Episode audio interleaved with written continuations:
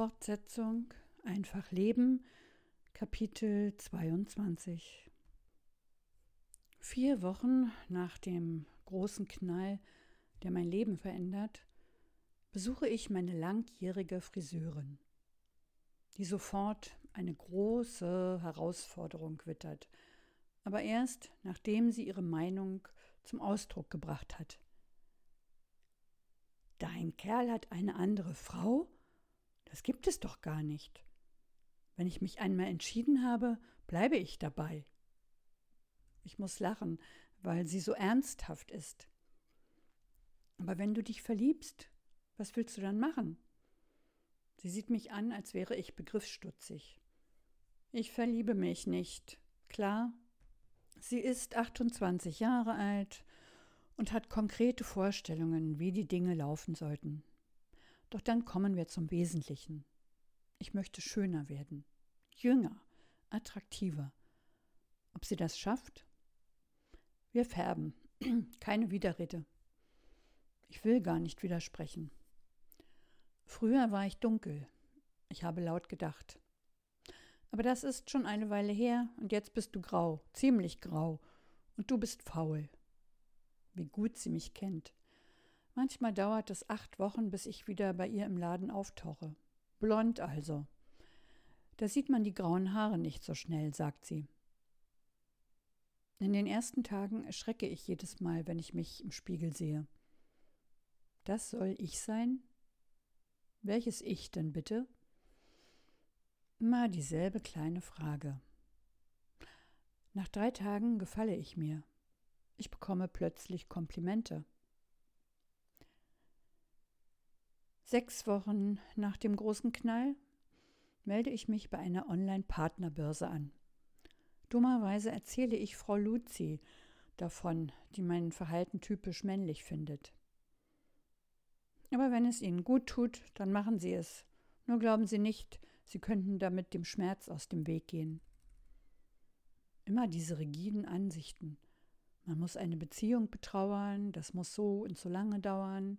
Wenn man sich anders benimmt, wenn man anders mit seinem Kummer umgeht, dann gilt man als nicht normal.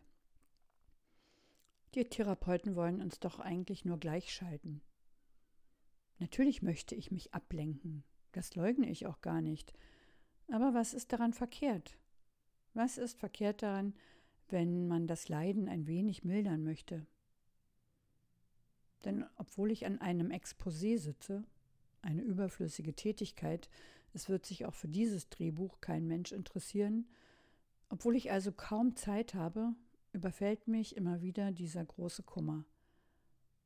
Manchmal ist es so schlimm, da möchte ich mich in ein künstliches Koma versetzen lassen.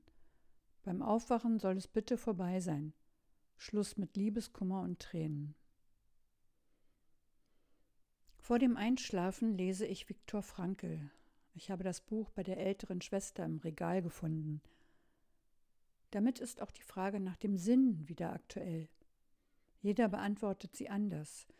Der eine sagt, das Leben hat den Sinn, den man ihm gibt, ein anderer glaubt, das Leben wäre sinnlos, und wieder andere meinen, jeder hätte eine bestimmte Aufgabe im Leben zu erfüllen, darin liege der Sinn. Ich habe mir noch keine abschließende Meinung gebildet, aber mir gefällt mein derzeitiger Zustand, der mir relativ meinungsfrei erscheint. War diese Trennung jetzt nötig? Werde ich etwas daraus lernen? Hätte ich sie verhindern können? Entspricht das Wetter der Jahreszeit? Ich weiß es nicht. Vielleicht hat mein großer, nicht enden wollender Kummer etwas mit den kindlichen Verlassenheitsgefühlen zu tun, die ein Säugling spüren muss, wenn er in einem Heim in seinem Bett liegt. Für das Fühlen benötigen wir keine Worte. Tiere tun es auch. Ein kleines Kind sehnt sich nach einem Menschen, der es tröstet, in den Arm nimmt, der ihm versichert, dass am Ende alles gut wird. Frau Luzi glaubt natürlich, ich würde mich vielleicht gar nicht so sehr nach einem Mann sehnen, sondern nach Gott. Ich erzähle ihr von dem eigenartigen Traum, den ich vor 13 Jahren hatte. von diesem einen Satz, den mir jemand ins Ohr gebrüllt hatte. Ehre Gott, indem du ihn lebst. Was soll ich tun? Ich weiß es bis heute nicht. Verstanden habe ich den Satz schon gar nicht. Frau Luzi dagegen ist völlig aus dem Häuschen. Aber Sie haben einen Ruf bekommen. Wissen Sie, wie viele Menschen vor lauter Begeisterung auf und niederspringen würden, wenn ihnen so etwas widerfahren würde? Ich sehe ihr an, wie sehr sie mich beneidet. Ich, eine Ungläubige, eine Atheistin, ich werde gerufen. Und sie wartet seit Jahren vergeblich darauf. Ich möchte nicht gerufen werden, ich möchte mein altes Leben wiederhaben. Anscheinend war er, der Mann, mein Leben. Und nun ist er weg. Bei Parship meldet sich ein Gebrauchtbuchhändler. Ich nehme an, morgens zerknitterter als abends bezieht sich nicht auf die Kleidung. So geht es mir auch. Wieder mal ein interessantes Profil. Kleiner nächtlicher Gruß von W. Er ist schlank, schmalschultrig, hat graue Haare. Sensibilität, Begeisterungsfähigkeit, Offenheit sind ihm wichtig. Er kann gut alleine sein und schätzt auch Dinge, die nicht altersgemäß sind. Laute Rockkonzerte zum Beispiel. Leider raucht er. Dafür kann er witzig und charmant sein, nur nicht auf Bestellung. Auf Bahnhöfen und Hotels fühlt er sich wohl, aber auch an einsamen Stränden. Tätowierte Frauen mag er nicht, auch keine Hundenärrinnen und keine Normopathen. Er mag Leonard Cohen, liest am liebsten Gedichte. Ben und Brecht, für ihn kein Widerspruch. Normopathen. Ein seltsames Wort. Es klingt streng, aber ich weiß natürlich, welche er meint. Die, die mit den Schafen laufen, für die Shoppen ein Hobby ist, die 500 Freunde bei Facebook haben. Wie der Mann wohl aussieht. Ein Foto gibt es nicht von ihm im Netz. Vielleicht ist er unattraktiv. Was soll ich mir darunter vorstellen, wenn er schreibt schmale Schultern, roter Schal? Dass er dünn und exzentrisch ist? Noch bevor ich ein einziges Wort mit diesem Mann gewechselt habe, mache ich mir meine Gedanken. Das tut er auch, denn er schreibt, dass er oft sitzt und schaut und dabei nachdenkt. Denken kann nicht verkehrt sein. Der deutschen Sprache ist er auch mächtig, er benutzt komplizierte Wörter und schreibt sie auch noch richtig. Gebrauchtbuchhändler. Er hätte auch Antiquar schreiben können. Ich gebe es zu, ich bin neugierig. Lieber W. Das war mal ein netter nächtlicher Gruß. Was bedeutet das W? Werner? Wiegald? Wonneproppen? Ich werde sie vorläufig Wotan nennen. Wenn er in Kreuzberg lebt, sind wir uns früher vielleicht schon einmal über den Weg gelaufen. Damals, als ich mir die Nächte in Kneipen um die Ohren geschlagen habe. In dunklen Diskotheken wie dem Bronx, in dem man nicht nur gut tanzen, sondern auch Männer kennenlernen konnte. Damals vor gefühlten hundert Jahren. Als hätte dieser Gebrauchtbuchhändler, von dem ich in den nächsten Tagen nichts mehr lese, Signalcharakter, melden sich plötzlich auch andere Männer bei mir. Sie schicken ein Lächeln, wollen mich kennenlernen. Sogar, sogar dann noch, wenn sie meine Fotos gesehen haben. Sie schreiben, ich sei attraktiv. Das erstaunt mich und bringt mich in eine prekäre Lage denn leider kann ich dieses Kompliment selten zurückgeben. Mir stellt sich sofort die Frage, warum Sie so hässliche Fotos von sich ins Netz stellen. Soll ich gleich abgeschreckt werden? Wenigstens haben Sie Ihr Profil ausgefüllt. Männer, die nur minimale Angaben machen, finde ich uninteressant. Die haben bei mir keine Chance. Ich bin ein Mensch der Worte.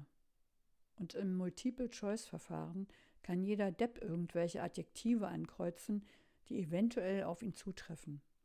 Bin zärtlich und gebildet. Na und? Selber ein paar Worte über dich aufschreiben kannst du aber nicht. Also, weg mit dem Mann. Allerdings mache ich es nicht so wie die Herren ihrerseits. Ich schreibe noch einen kleinen Satz. Bin nicht interessiert, aber danke für die freundlichen Worte. Dieses Ich klick dich einfach weg finde ich unangemessen. Aber vielleicht bin ich in dieser Beziehung zu empfindlich oder zu altmodisch. Ich ändere meinen Beruf. Aus der freien Autorin wird eine Freiberuflerin. Ich habe keine Lust, Fragen nach der Art meines Schreibens zu beantworten oder gar zu gestehen, dass ich eine bisher noch unentdeckte Schreiberin bin. Unter Freiberuflerin kann man sich alles Mögliche vorstellen, auch dass ich Teppiche webe oder Kuchen backe. Ab Oktober wird in der WG ein weiteres Zimmer frei. Bisher hatte es eine Schauspielerin aus Köln gemietet, die nur ab und zu in Berlin ist. Ich könnte also nicht nur zurückziehen, ich hätte sogar die Wahl zwischen dem Zimmer unter dem Dach und dem im Erdgeschoss. Ich könnte auch in unserer Wohnung im Tiergarten bleiben, ich müsste mir dann allerdings Mitbewohner suchen. Sogar nach Frankreich gehen könnte ich. Eine alte Freundin ist fest entschlossen, Deutschland zusammen mit ihren Töchtern für mindestens ein Jahr zu verlassen. Wenn ich wüsste, womit ich dort mein Geld verdienen soll, würde ich sie begleiten. Aber eigentlich ist es noch zu früh für Entscheidungen, zumal ich nicht weiß, was ich will. Ich weiß nicht nur nicht, was ich will, ich kann auch nicht mehr schreiben. Es kommt mir vor, als könne ich im Moment nichts anderes tun als warten. Darauf, dass wieder ein Tag vergeht. Ich möchte mich ablenken, etwas Sinnvolles tun, eine Antwort auf die Frage finden, wie ich in Zukunft leben will. Nicht allein, so viel ist mir fürs Erste klar. Ich brauche Menschen. Sie müssen nicht ständig anwesend sein, es genügt, wenn ich weiß, dass sie irgendwann nach Hause kommen. Die WG ist also ideal für mich. Nachts habe ich eigenartige Träume. Ich soll meine Adresse angeben, aber mir fällt keine ein. Stattdessen versuche ich es mit dem Wagnerweg. Dort habe ich mit den Großeltern gelebt. Anscheinend macht dieses Gefühl des Unbehaustseins etwas mit mir. Dieses Pendeln zwischen Tiergarten und Nikolassee, mal mit leichteren, mal mit schwereren Taschen. Ich sehne mich nach Beständigkeit, oder nach einem Mann?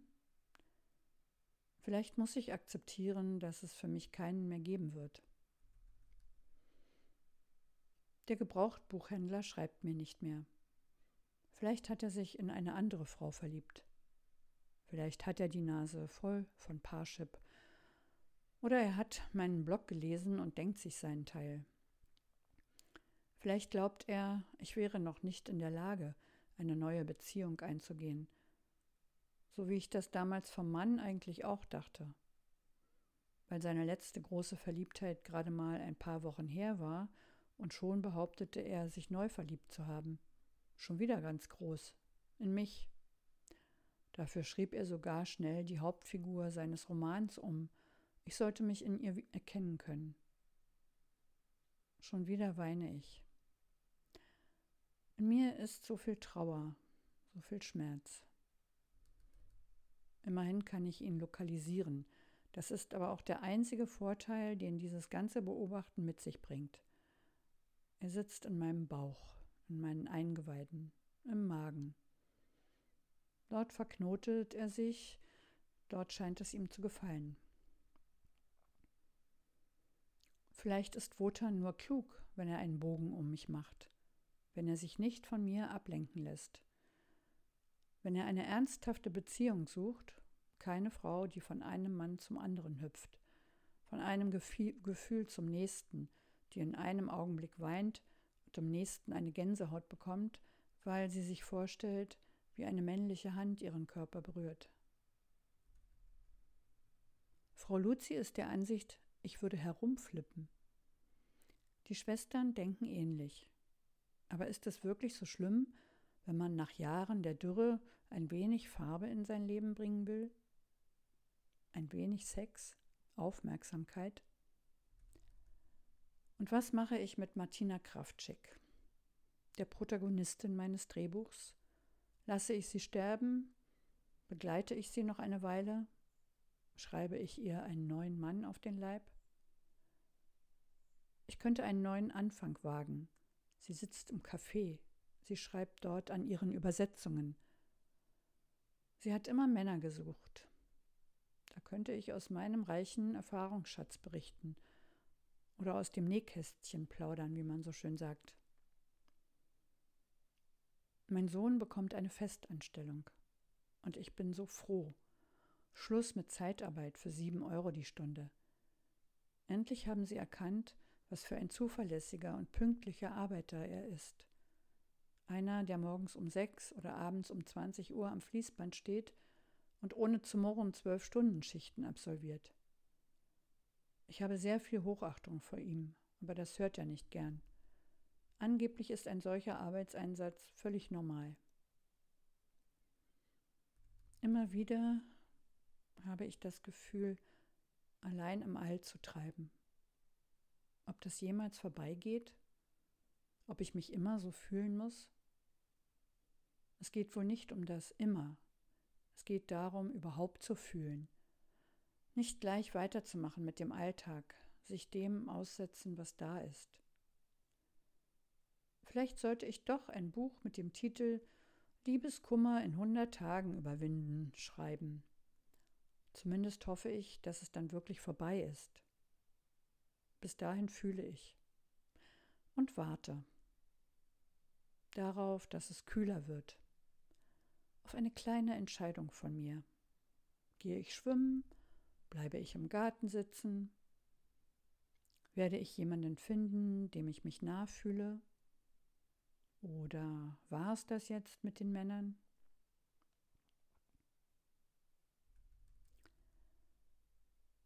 Es ist gerade mal acht Wochen her, dass mir der Mann seine neue Liebe gestanden hat. Da passiert es. Ich verliebe mich in diesen Wotan. Nachdem wir uns lange Mails geschrieben und ein paar Mal miteinander telefoniert haben. Er ist ein Schreiber, ob er das nun weiß oder nicht. In seinen Mails erzählt er kleine Geschichten und er scheut sich auch nicht, mir von seinen Träumen und Wünschen zu berichten. Ob ich jemanden fürs letzte Lebensdrittel suche, hatte er mich gleich am Anfang gefragt. Oder jemanden, der mit mir in die Toskana zieht oder der mir das Frühstück ans Bett bringt. So etwas hätte er in Parship-Profilen nämlich schon gelesen. Seine Empörung über derartige Vorstellungen ist so offensichtlich, dass ich lachen muss. Keine Frage. Ich will ihn kennenlernen. Wir sehen uns, umarmen uns, reden. Ich fahre nach Hause, wir rufen uns an und reden weiter, treffen uns ein zweites Mal, reden wieder stundenlang. Es ist einfach und gleichzeitig sehr vertraut zwischen uns. Allerdings gestehe ich auch schnell meine Ambivalenz. Ich weiß nicht, ob ich wirklich schon so weit bin.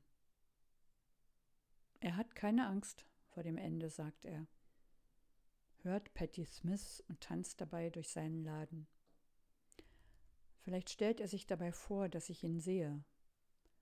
Und obwohl ich ihn nicht wirklich sehe, sehe ich ihn doch. Es ist eigenartig oder auch nicht, ich weiß es nicht, wie es anderen geht, aber ich möchte immer über das schreiben, was mir gerade widerfährt. Am liebsten hätte ich damals vor acht Jahren sofort über die große Liebe geschrieben, die mir noch einmal begegnet war. Heute überlege ich, ob das Scheitern nicht ein schöneres Thema wäre. Eine Liebe, die scheitert, weil es keine Leidenschaft gibt. Bei Wotan löse ich Empfindungen aus, die ich bei dem Mann offensichtlich nicht auslösen konnte. Ich wünschte, ich könnte das vergleichen sein lassen aber ich kann es nicht. Wotan ist verzaubert. Er hätte nicht gedacht, dass er noch einmal eine Frau findet, die so wunderbar, so zärtlich ist. Damit meint er mich. Ich kann es kaum glauben. Es gibt vieles, was ich an ihm mag.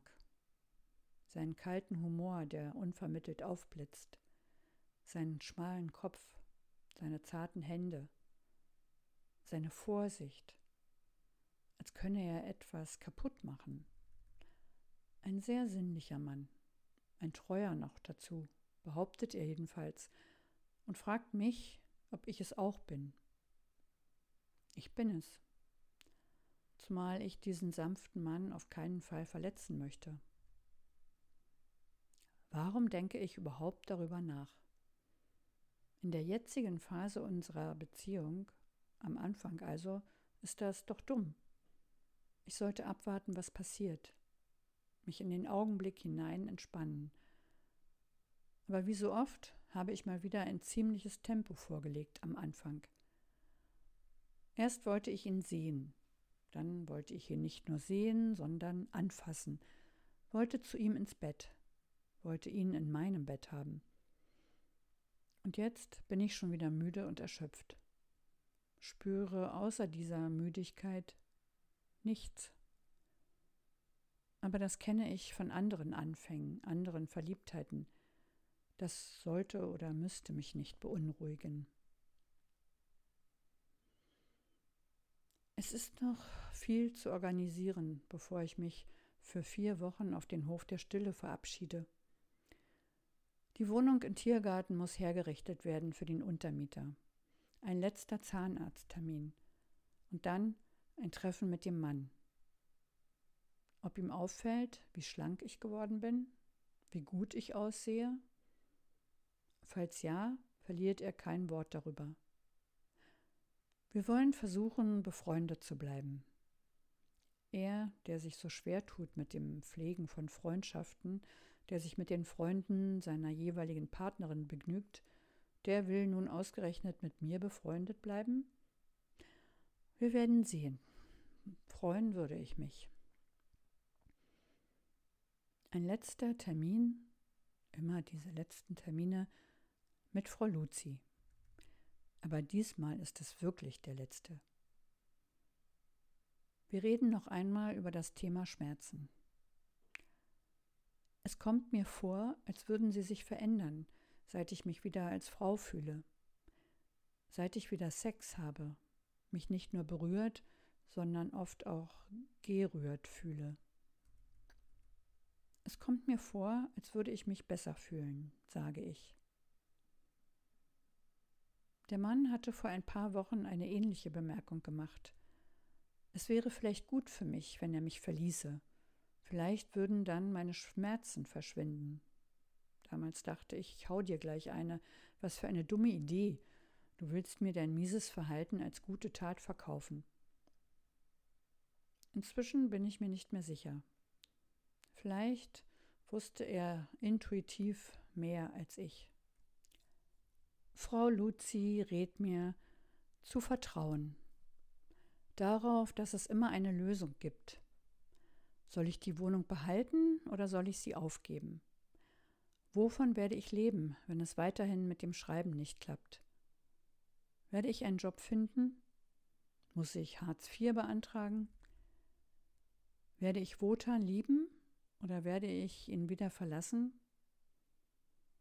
All das beunruhigt mich. Andererseits, ich kann jederzeit sterben. Und dann würde ich mich hinterher fragen, wenn ich mich denn noch etwas fragen könnte, warum ich mir ständig Sorgen gemacht habe. Wo es doch immer weitergegangen ist. Ich hätte mir gar keine Gedanken machen müssen.